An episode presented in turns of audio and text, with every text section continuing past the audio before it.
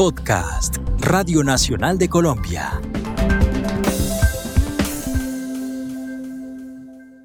Si tú crees que estás siendo víctima de cualquier tipo de violencia de género, recuerda que existen lugares como la Secretaría de la Mujer o la Línea Púrpura a donde puedes acudir por ayuda o acompañamiento.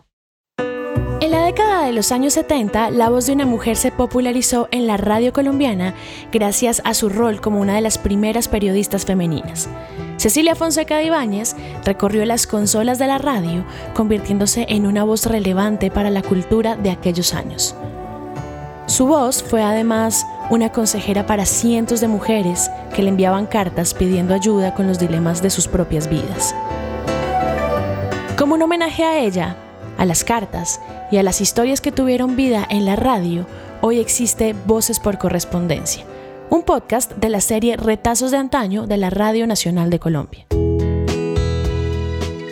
Uno de los programas radiales que fijaron en la historia de la radio a Cecilia Fonseca de Ibáñez fue Aquí resolvemos su caso, un espacio en el que Fonseca respondía las cartas de mujeres, algunos hombres, a veces muy pocos, que en diferentes puntos del territorio nacional tenían alguna situación con la que necesitaban ayuda.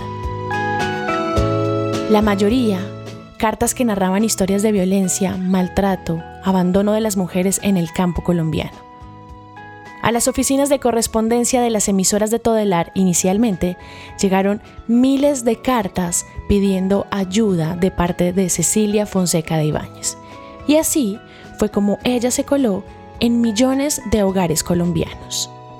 Cuando, cuando tú me llamaste para esto, yo pensaba, empecé a como acordarme de las cosas que, que, ella decía eh, y de las cartas y de las algunas que alcancé a leer, porque a mí también me dio súper duro sobre todo no poder hablar con ella ya de esas cartas, porque yo las encontré cuando ella ya se había muerto. Entonces fue como, pucha, no alcancé a preguntarle qué más había detrás de esto. Pero lo que yo intuí es que, es que, es que ella sintió como el reflejo también de su vida y de lo, y de lo difícil que estaba también siendo para ella eh, pues en un mundo masculino otra vez, en un mundo machista eh, que prevé unos roles para las mujeres, jugar un rol distinto. Ella fue súper juzgada, por ejemplo, por mi bisabuela, porque estaba eso, jugando un rol distinto, porque se casó con un poeta que era un borracho, porque se casó con un porque se casó con un man que no tenía plata porque eso significó pues una cantidad de dificultades económicas en su vida también eh, y bueno, pues una cantidad de cosas que resultaron de ahí que, digamos, en la, en la, en la intimidad familiar, pues también fueron duras para ella. Yo creo que en, ese, en, esa, en esa intimidad, digamos, de, de estas cartas, también ella encontró como, es mi análisis, ¿no? Obviamente, no que te digo, yo no lo hablé con ella nunca. Eh, encontró un espejo. Y yo creo que eso es difícil. Eso fue muy difícil. Entonces ella lo que decidió fue como, pues no. No, porque, porque ellas están esperando cosas que yo no puedo darles. Y es un poco como una especie de irresponsabilidad intentar transformar unas vidas que, que no se van a transformar, porque la, la, la cosa estructural está más, la cosa es más estructural, digamos, es más difícil de cambiar, ¿no? Y es como esta sociedad. Ya, yo como soy tan espléndida y soy la que estoy escribiendo sobre esto y yo soy la que voy a decir. Entonces a uno le tocaba ya acomodar el criterio a otro tipo de cosas. Y yo creo que, perdón, aventurándonos a, digamos, a, una posible respuesta, ahora que tú piensas eso, yo creo que la respuesta, la, respuesta podría estar en, el, en, el, en lo femenino, ¿sí? En el, en, en el poder de lo femenino, digamos, que suena suena raro, pero es, es así, digamos, ella, ella eh, siempre me lo dijo a mí, por ejemplo, ¿no? Como eh, eh, lo femenino tiene un poder, ella lo entendió. Y, y, yo haciendo como exploraciones familiares que, que, pues no sé, yo he hecho en, estos, en estos tiempos, entendí eso. y es como la fuerza está en uno, ¿no? Yo creo que al final podría ser eso y la independencia, ¿sí? Es, eran como dos cosas para ella, eh, digamos, muy, muy potentes para la vida de las mujeres. Uno, la independencia, no depender de un hombre, no depender de nadie, pero menos de un hombre, ¿sí? Eh, y, utilizar el poder femenino. Que eso suena súper abstracto, pero pues digamos, uno sabe en dónde está puesto ese poder cuando es mujer, ¿sí? Entonces yo creo que por ahí podrían ser, digamos, algunas pistas de lo que ella podría haber dicho. El rol más importante de Cecilia Fonseca de Ibáñez no estaba, por supuesto, en la tarea de decirles a las mujeres qué hacer o qué no hacer con sus vidas. Mucha de esa responsabilidad le pesó en el ejercicio diario de responderles detrás de un micrófono. Y sin embargo, hoy lo sabemos, lo fundamental fue hacerles ver a tantas mujeres que no eran ellas solas, que afuera de sus cartas habían muchas más luchando las mismas batallas, y encontrar en ese contexto de mujeres caminando rutas dolorosas la posibilidad de no hallarse solas. Hoy invitamos a Camila Lobo Guerrero, directora de cine y guionista colombiana, con quien hablamos sobre esas historias que en el fondo, en diferente medida, todas las mujeres han vivido. Después no sé qué me pasó, le perdí el cariño porque él empezó a pegarme por todo y además es muy celoso, él me quiere y me pidió que me casara con él, pero yo no acepté. Después terminamos y siempre me dice que el día que me vea con otro novio, prefiere matarme. Señora, esto me asusta, pues sé que es capaz de hacerlo. Hasta ahí leo como para que tengamos una idea de del problema en el que se encuentra esta niña. Bueno. Y es que absolutamente aterrador ver la violencia de los hombres, de que las mujeres entonces son una propiedad privada, que si mira para otro lado, entonces tiene todo el derecho a matarla. Es una niña acosada por la violencia porque, comenzando porque el hermano también tiene el derecho a pegarle. Entonces vive entre los hombres, el, papá, dos hermanos hombres, y fuera de eso pues se relaciona es con los hombres. Impresiona que no tenga o no hable de amigas mujeres, por ejemplo. De manera que no va a encontrar solidaridad en nadie, sino violencia, y es tan desesperada su situación de violencia que lo que le aconseja la amiga, la más estúpida de todas, que le dice que se case con el tipo, el tipo ese que le ha amenazado con matarla si mira a otro lado, ¿no? Es decir, lo que es aterrador es que no tiene una salida, nadie le está aconsejando que estudie o que trabaje, sino que se case, que ya es la resignación total, es la sin salida. Pero yo no diría que es esa época como si ya hubiéramos superado todo.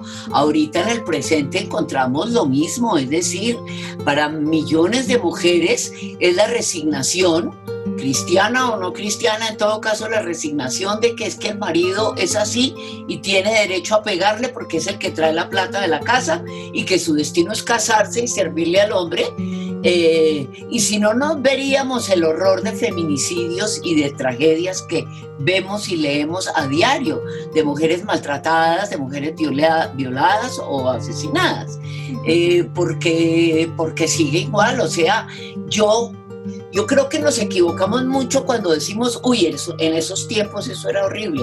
Estos tiempos son horrorosos, los actuales. O sea, y me parece que Ahorita yo no sé si es que ha subido el número de agresiones o tal vez que ahorita las contamos, que tenemos más información, pero siempre hemos sido las mujeres las víctimas de la violencia más desaforada del mundo. Camila, hoy tenemos acceso a más canales de denuncia. ¿Crees que hemos avanzado? Sí, pues hay muchos programas de ayuda, ¿no? El distrito tiene toda una línea de atención a las mujeres, hay la Secretaría de la Mujer, hay, hay muchas entidades. Eh, y también por otra parte ha habido una eh, reeducación de los hombres, es decir, yo veo a los papás jóvenes y por lo menos los papás jóvenes le cambian el pañal al niño, aunque sea una vez en la vida, y sacan mérito, a eso sí, lo cantaletean mucho, o le dan el tetero. Mm, son más cercanos de los hijos, eh, pero pero mira, la violencia y la agresividad es, de todas las clases sociales, o sea, eh, no es que la clase alta, los hombres sean unos príncipes, lejos de serlo, son violentos y son agresivos y etcétera. Mm, lo que pasa es que se silencian más esos casos, ¿no?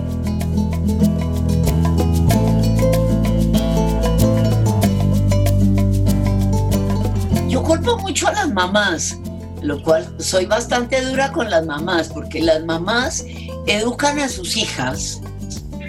Por ejemplo, la mamá, si tiene un hijo, un hombre y una hija, un hombre y una mujer de hijos, le sirve el plato más grande al hombre, le sirve primero al hombre, siempre le está diciendo al hombre que no lloran y siempre está poniendo a la hija a que le sirva al hermano, a que le levante el plato al hermano. O sea, los hombres en Colombia no se paran a recoger el plato después de que comen. Es verdad. Somos las mujeres. Somos las mujeres. ¿Y quién enseña eso? Las mamás. Porque los papás se quedan callados y a ellos que los atiendan y que les sirvan su comidita de primero que todos. Claro, de primero. Pero la mamá hace que las mujeres sirvamos la mesa, recojamos las platas, los platos, tendamos la cama de los hombres. Muy raramente uno encuentra una mamá que eduque. Digamos, yo tengo dos hijos hombres, ambos cocinan y ambos eh, retiran los platos después de comer y etcétera, pues viven aparte. Pero eso es, no es gracias a mí, es gracias a que estudiaron fuera del país y les tocó tender su cama, cocinar. Les tocó aprender. Les tocó aprender, o sea, las mamás somos las primeras culpables, las mujeres.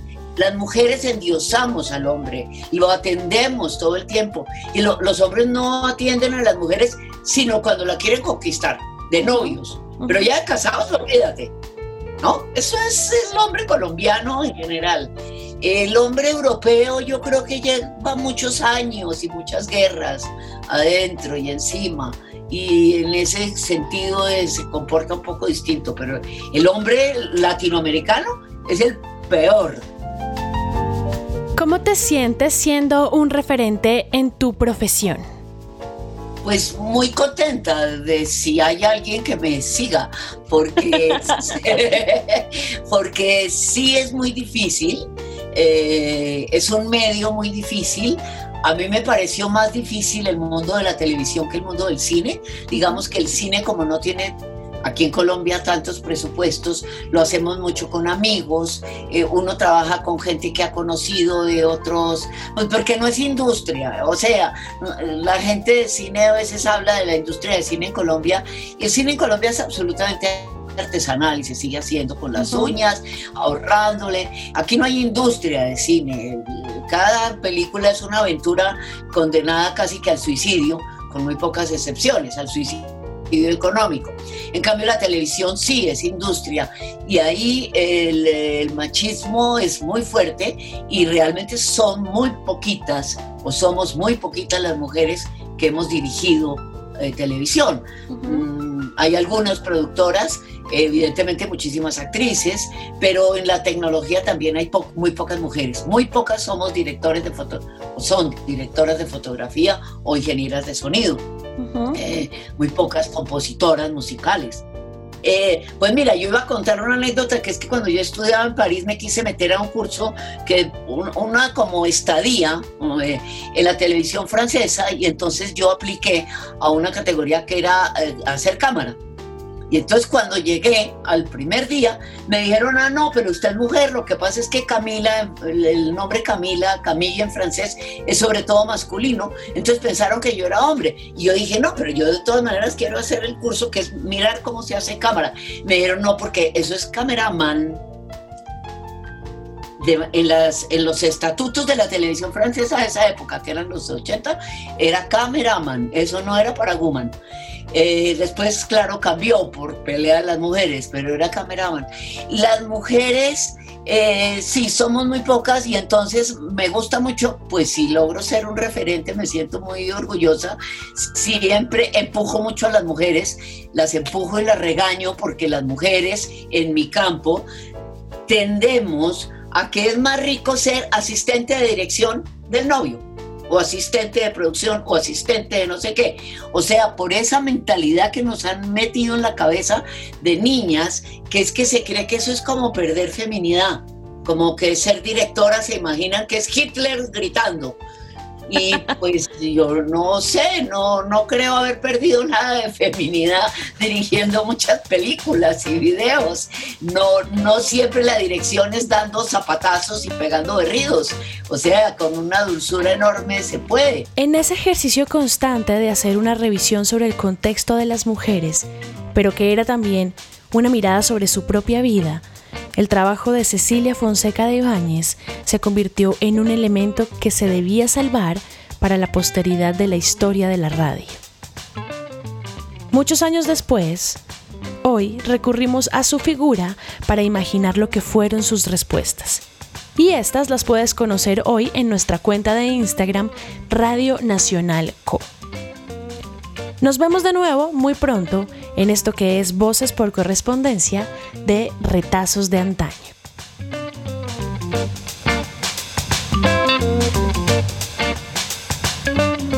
Conoce algunas de las cartas que recibió Cecilia Fonseca de Ibáñez y que inspiraron este podcast Voces por Correspondencia de la serie Retazos de Antaño en www.radionacional.co.